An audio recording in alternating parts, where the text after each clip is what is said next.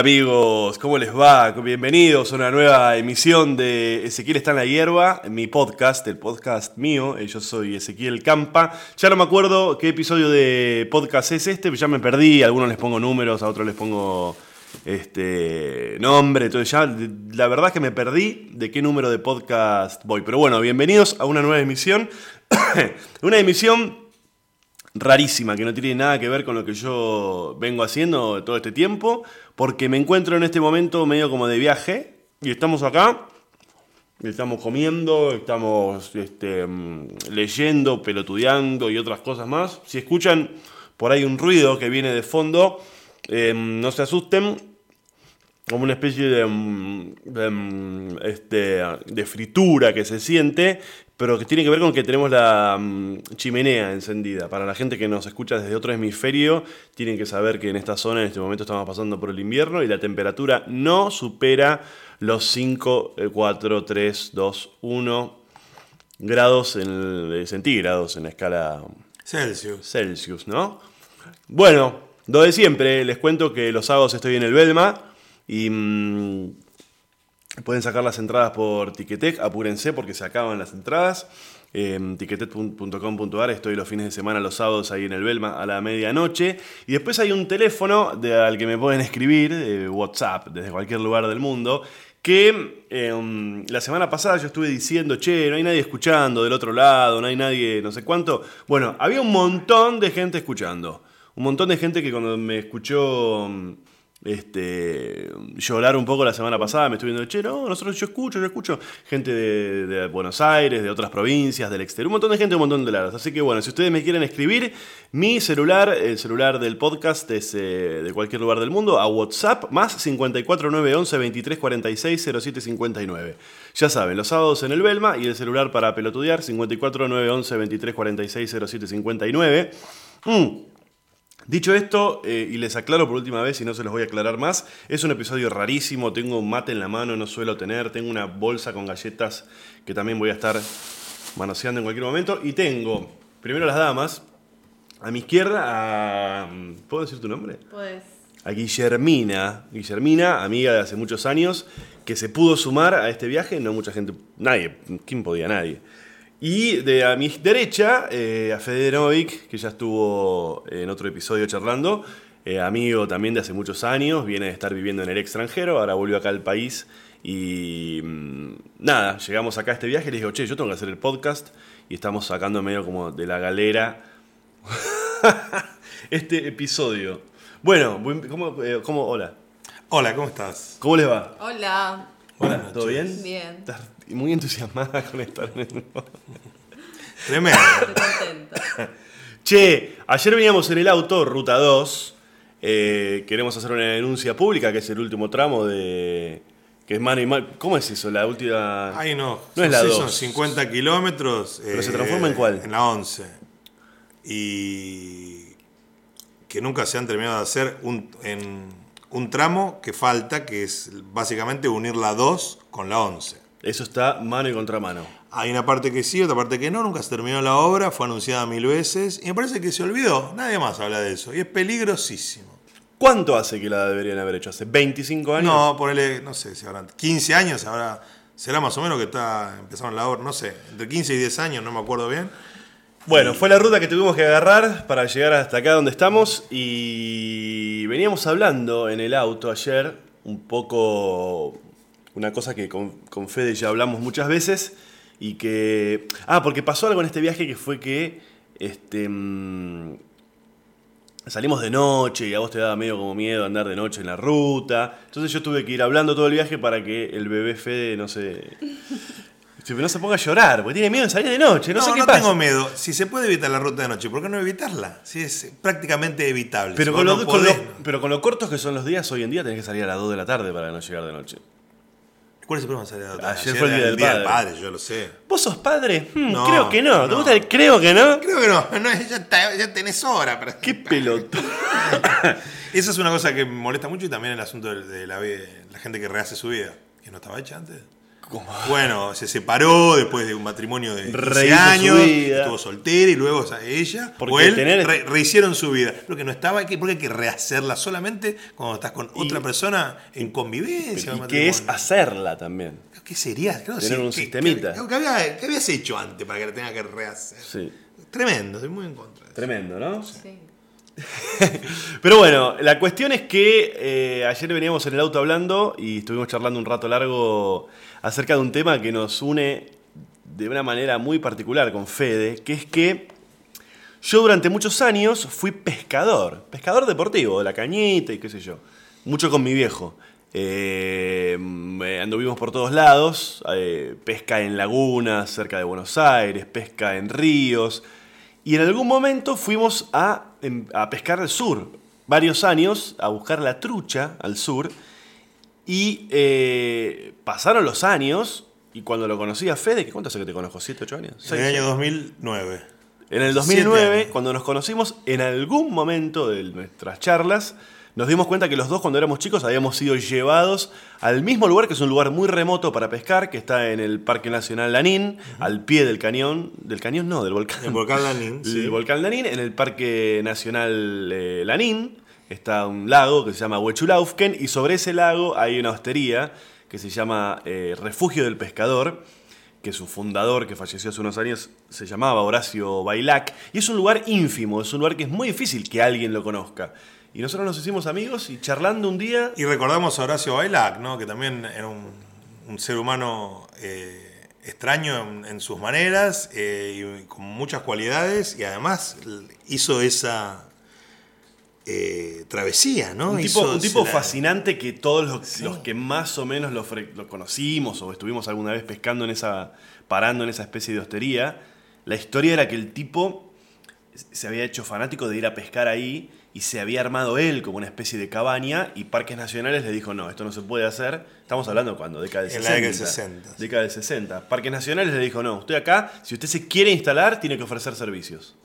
Y para poder hacer eso, fundó, creó, inventó hace como 40, 50 años la, el refugio del pescador. Una hostería toda de madera y piedra. Y se fue, era un ingeniero porteño que abandonó la vida urbana y tenía, Sí. un, tenía un campo donde criaba ovejas durante el invierno y en la temporada de pesca se iba al refugio y atendía y llevaba y no te dejaba sacar una trucha Muy- nunca. Pro- prohibidísimo. Prohibidísimo sacrificar un animal. si estabas con él. Prohibidísimo, Si estabas sí. con- un, un pionero también en eso. y Gente, Sí. bueno, eh, la gente obviamente de la zona es generalmente así. No, no quiero, no vamos a generalizar. ¿no? Después Pero con el paso Hay un respeto. fue creciendo un poco la, la hostería sin, sin llegar jamás, por suerte, a ser un hotel ni una, Una, cosa así. una pequeña canchita de golf se incorporó en un Y momento. Pocos canchita de golf y, y yo me acuerdo que lo, lo- ¿cuál es la diferencia entre una hostería y un hotel y un pequeño hotel?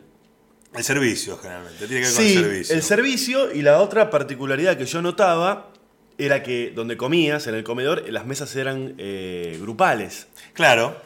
Y por alguna razón, bueno, una hostería, se genera una cosa medio de hostel para adultos. Claro, porque la gente iba, iba todos los años. Y te copás y, se- y- se co- y- y además, eh, comes junto y muchas veces hay un ahumadero también, eh, mandabas a ahumar para Ah. después irte, o podías comer lo que, lo que habías pescado ese día, todo con gente eventualmente que la ve, sí, pero es como la gente que va de vacaciones al mismo balneario todos los años, son unos vecinos, Claro. Es- son seres humanos que vos Como ves, de la carpa, día a el día vecino de al, mes, todos los años de tu Ah. vida.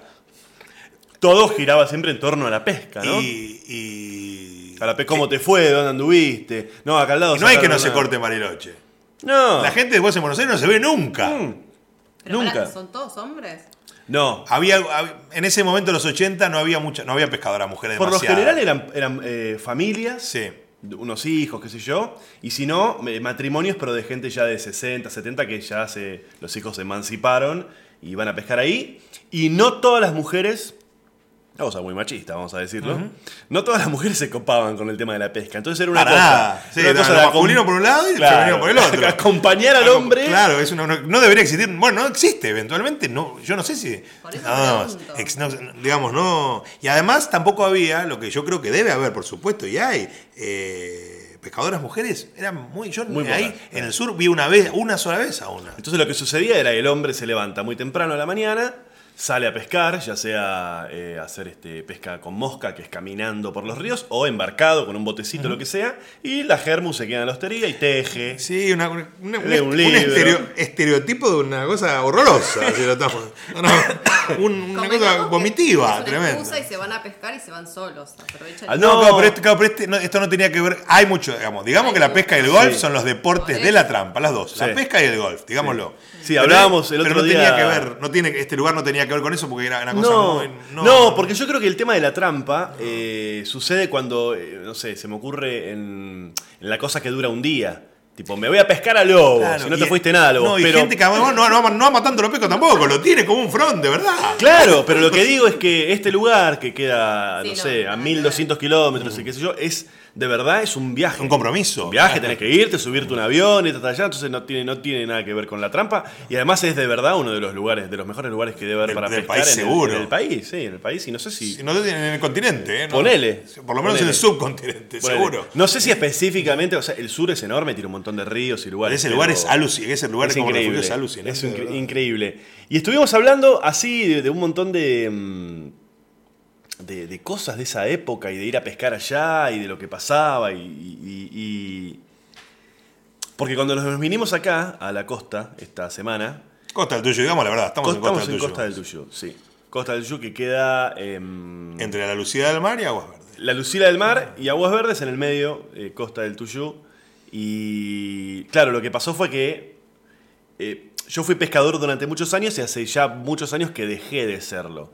Eh, pero, o sea, dejé de serlo intencionalmente, no es que fue algo que sucedió. Dije, no quiero pescar más, porque lo que me pasó fue que tuve como una cosa de que ya los últimos años de pescador eh, íbamos con mi viejo al norte, ¿no? Ya no íbamos al sur, sino que íbamos al norte a pescar dorados y surubí, que es lo que se pesca en aquella zona.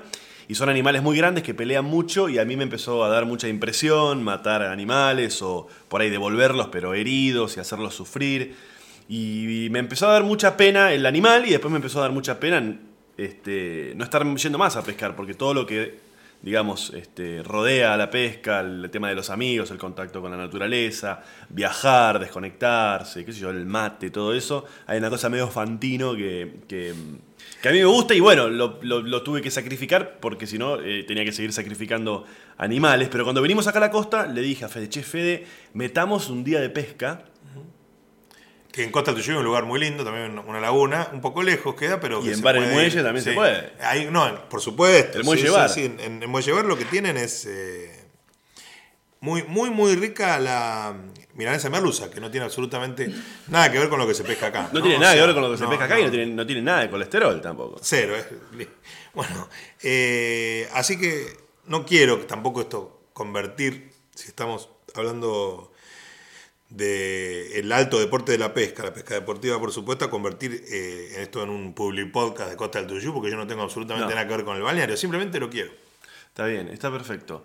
Y bueno, eh, hablando de pesca, hablando de, de, de- de, no sé, de ecología, de viajes, de destinos y demás, de repente nos recordamos, yo recordé un video. Ahí está. Ahí está remontando agua arriba. Estamos tratando de sacarlo del palo. Para mí es un surubí grande. ¿eh? Es un surubí grande. Mirá, mirá, mirá, mirá. Mirá cómo remonta. Mirá, mirá, mirá, mirá, mirá. Va a ser difícil sacar esto. Va a ser difícil, pero vamos a hacer todo lo posible.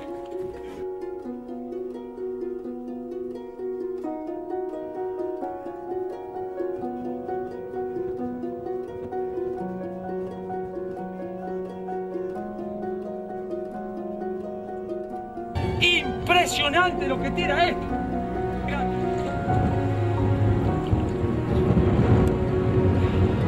Hay que. No hay que apurarlo. Lo, lo apuramos en el momento que estaba en el palo y lo pudimos sacar. No, no, imparable. Imparable. Imparable.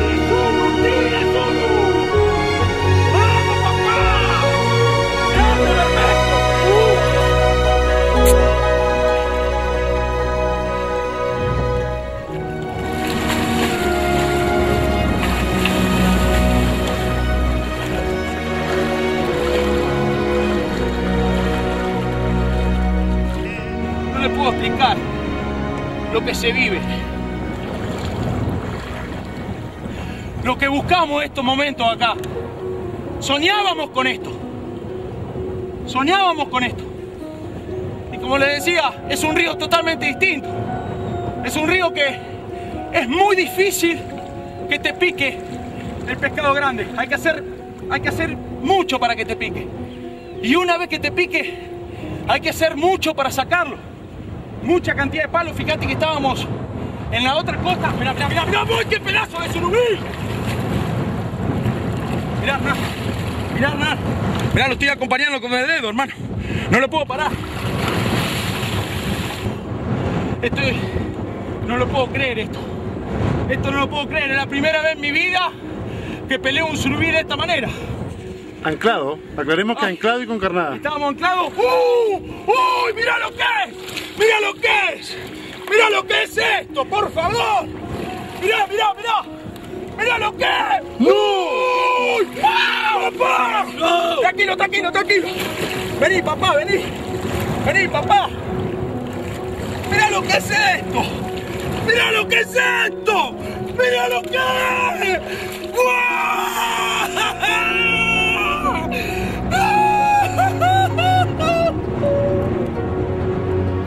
¡Mira lo que es este surubí!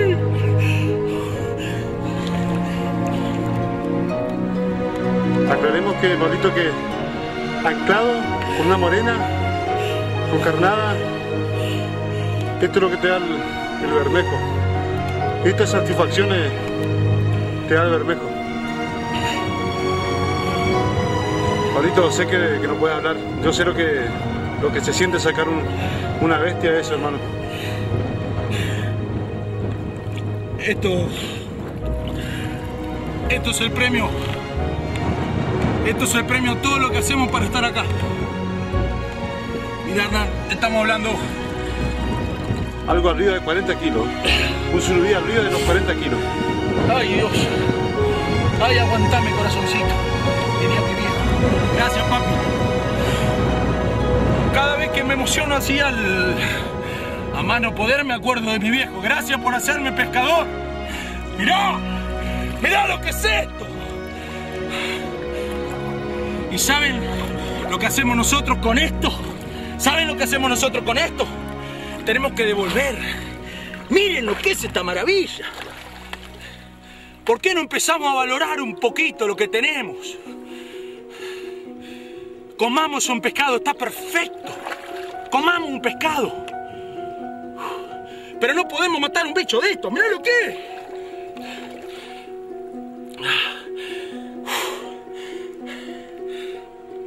Mirá. Mirá. Mirá lo que es esto. Vamos. Vamos a devolverlo. Está recontra sano. Eh, lo, tenemos, lo tenemos acá dentro del agua. Está con unas ganas de irse tremendo. Miren lo que es. Pero, pero, pero qué barbaridad, bro. Mirá. Mirá. Mirá qué bestia. Mirá qué cabeza. Mirá lo que es esto. Por favor. Vamos a sacar el anzuelo. Foto no tenemos para sacar. Así que ya lo devolvemos. Vamos a sacar el anzuelo. Vamos a sacar el anzuelo. Y vamos a devolverlo. Acompañame. Ah. Chao, papi. Chao, papi. Te quiero mucho. Gracias. Y ojalá que con esto podamos contagiar, aunque sea un poco, de que no tenemos que matar esto. Mira lo que es esta hermosura. Ojalá puedas seguir toda la vida pescando esto y que todos los pescadores puedan sentir la emoción que estoy viviendo yo. Chao, papá. Mirá. Mirá la canadiense, mirá. Mirá. Mirá, mirá, mirá, mirá, mirá, mirá, mirá. Mirá, mirá, mirá. Ahí estamos. Vení, Hernancito, vení, vení, vení. Vení. Vamos juntos, vení. Anda, anda. Mirá, mirá, mirá, mirá, mirá, mirá. Mirá, mirá, mirá, mirá, mirá, mirá. Chao, papá. ¡Chao, papi! ¡Chao, papá! ¡Chao, querido!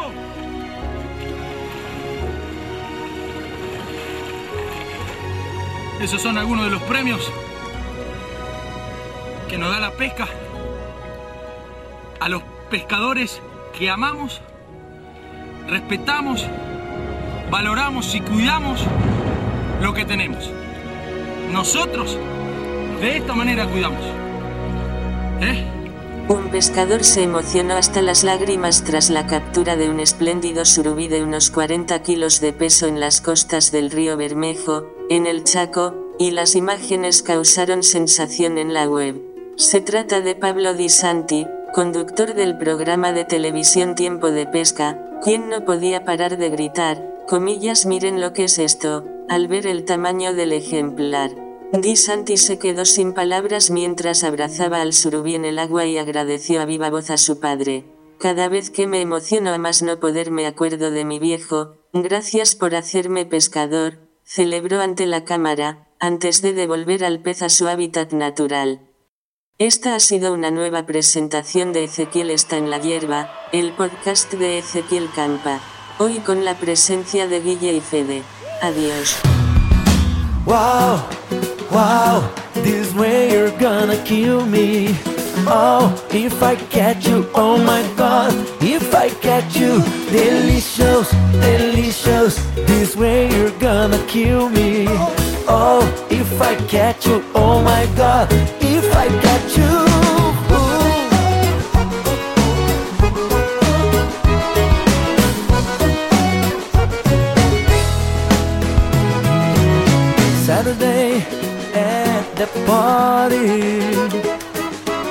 Everybody started to dance. Then the prettiest girl passed in front of me. I got closer and started to say,